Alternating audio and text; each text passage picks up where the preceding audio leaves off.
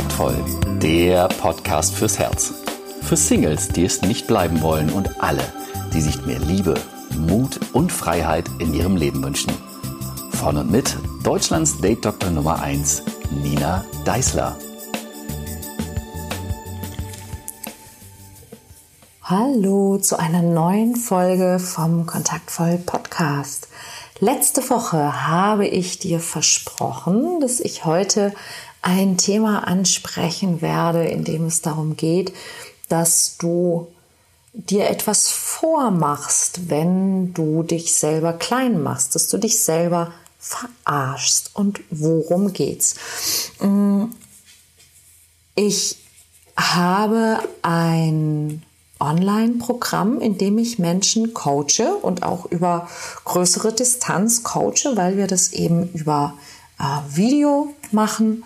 Und in diesem Programm geht es darum, echt zu werden. Selbstvertrauen, Selbstachtung, Selbstbewusstsein und Wertschätzung für sich selbst, echten Selbstwert aufzubauen. Deshalb heißt es, werde echt.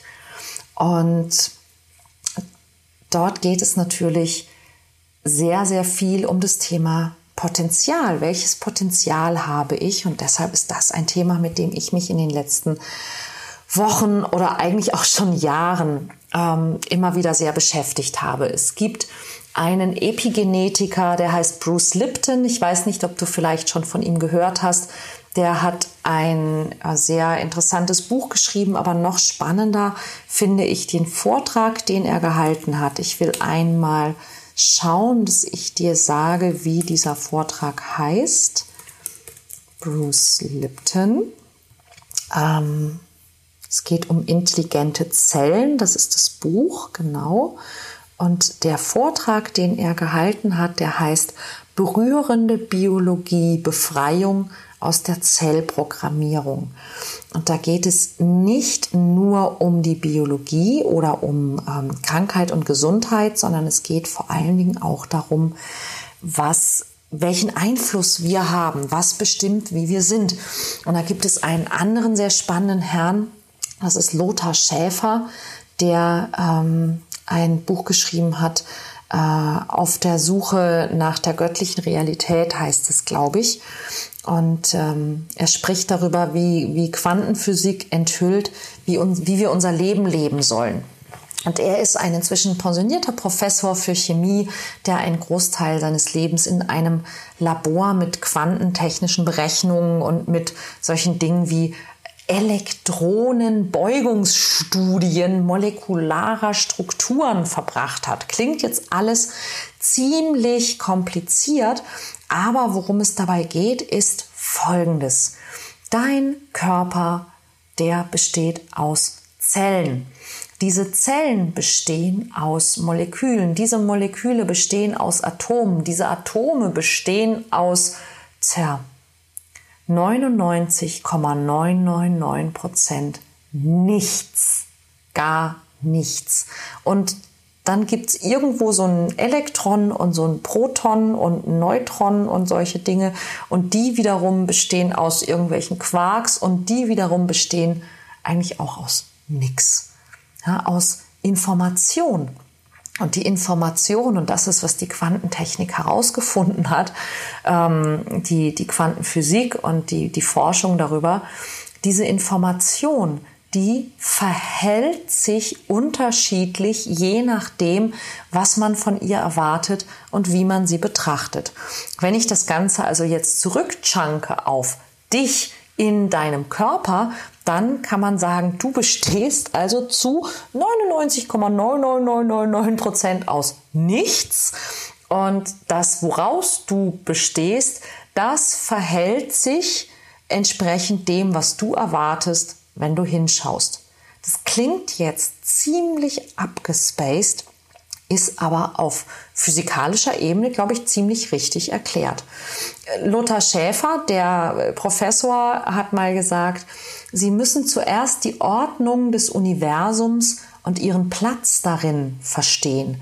Sie können kein Glück in ihrem persönlichen Leben finden, wenn sie nicht in Harmonie mit dem Universum leben. Die Bestandteile der wirklichen Dinge werden nicht gefunden. Ja? Diese Befunde zeigen, dass die Quantenphänomene es ermöglichen, einen neuen Bund zwischen dem menschlichen Geist und dem geistigen Hintergrund des Universums zu schaffen.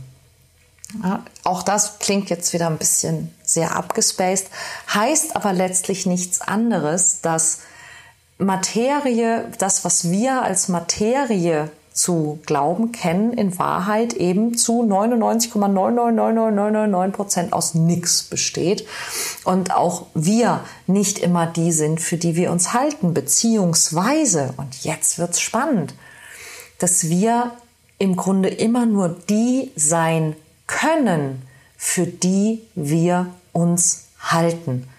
Und da kriegt die Frage, für wen hältst du dich eigentlich, eine sehr interessante Bedeutung. Wir haben auf der, auf der Coaching-Retreat-Reise auch das Thema gehabt, ähm, was brauchst du, um, um erreichen zu können, was du dir wünschst, um der Mensch sein zu können, der du sein musst. Und eine Teilnehmerin sagte, ich, ich brauche die Erlaubnis. Und ich sage, okay, wer muss es dir erlauben? Und sie sagt, ha, ich, ich muss es mir erlauben. Das ist eigentlich alles, was ich brauche. Ich muss es mir erlauben. Ich sage, okay, was brauchst du, um es dir zu erlauben? Und sie überlegt und sie fängt an zu weinen und sie sagt mal, eigentlich nichts. Ich muss es einfach nur tun.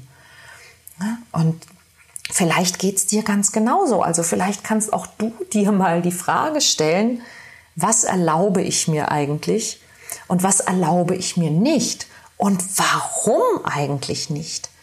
Ja, und für wen hältst du dich eigentlich? Und warum muss ich dich gar nicht fragen? Wenn ich dich danach frage, warum du dich für die Person hältst, die, für die du dich hältst, dann weiß ich schon, welche Antwort ich kriege. Und die Antwort ist eine, wie ich es immer nenne, eine alte Geschichte. Und diese alte Geschichte, die geht so, ja, ich bin so, weil in meiner Kindheit bla bla bla bla bla bla bla bla. Meine Eltern bla bla bla bla bla. Meine Mitschüler bla bla bla bla bla. Mein Bruder, meine Schwester bla bla bla bla bla. Na, also ich, ich nehme etwas aus der Vergangenheit und sage, ich kann heute nicht mein unendliches Potenzial leben, weil vor 20 Jahren mal das und das und das passiert ist. Und jetzt kommt der Clou. Jetzt wird's spannend, nämlich immer, wenn du dich schlecht fühlst, ist es ein Hinweis darauf, dass du dir gerade in die eigene Tasche lügst. Ja, was nämlich die, die Epigenetiker und die Physiker und die Quantenphysiker uns sagen möchten, alle, die sich eben nicht nur mit der Genetik und der Physis und der Physik und den Quanten als solche beschäftigt haben, sondern sich einfach mal gefragt haben, was heißt das denn eigentlich für uns Menschen?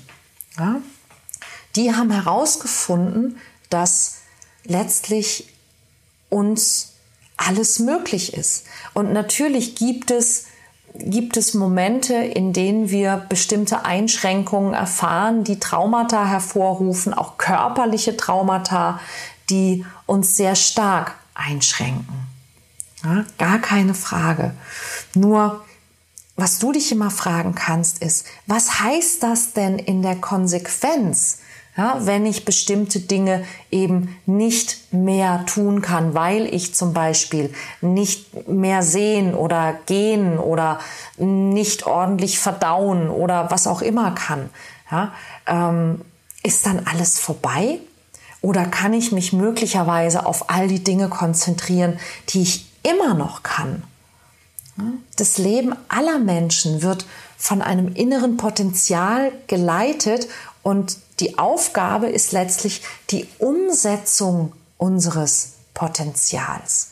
Mehr als nur Intelligenz oder Lebensfreude oder Bewusstsein ist es genau die Entfaltung dieses Potenzials, die uns zu Menschen macht und uns hilft, uns selbst zu verwirklichen.